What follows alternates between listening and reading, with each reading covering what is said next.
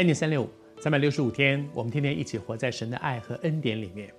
昨天和你分享到说，我们要进入到创世记二十七章接下来这一段里面的，他讲到以撒生命里面摔了一个很大的一跤，而这张圣经一开始讲到说他已经年纪老了，年老了，我们我自己也到六十岁了，就能够慢慢体会，真的很多的时候就会糊涂。每天都在找东西，钥匙在这里还是在那里？常常是拿着钥匙找钥匙，然后找了很久才发现说在手上，很奇怪。但是年纪大了，真的就是会这样。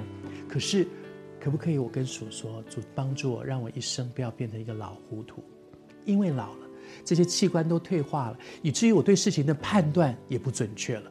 我该做什么，不该做什么，该说什么，不该说什么，就放肆了。求主施恩。以撒年纪大了，他做一件事情。他告诉他的大儿子，他喜欢姨嫂啊。姨嫂说：“我年纪大了，不知道还能够活多久。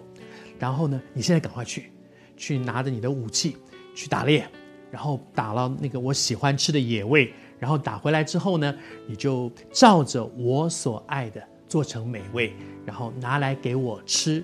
然后呢，我在未死之前为你祝福。”听到这一段的时候，其实嗯，很多感触哈。可以为别人祝福，这是多大的恩典呢？在以色列人，他们做父亲的人为孩子的祝福，特别是临终的时候为孩子的祝福，是一件非常严肃的事情，因为他等于代表，他们常常是代表的神，把一个这个孩子将来的一生会走的路有一个启示性的宣告，这是多严肃的一件事情。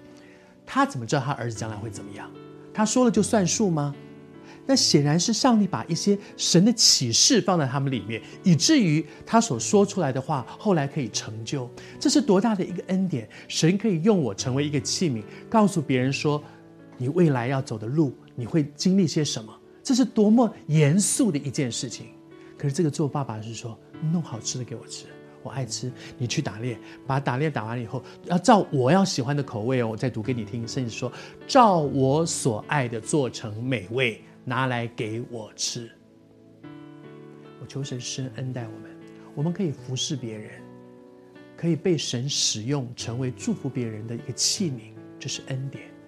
但是不要用任何的方式去用这些我的地位、我的职位，我被安立了，我是牧师，我是长老，我是执事，我是做爸爸的人，不要用任何你的地位和职位去为自己。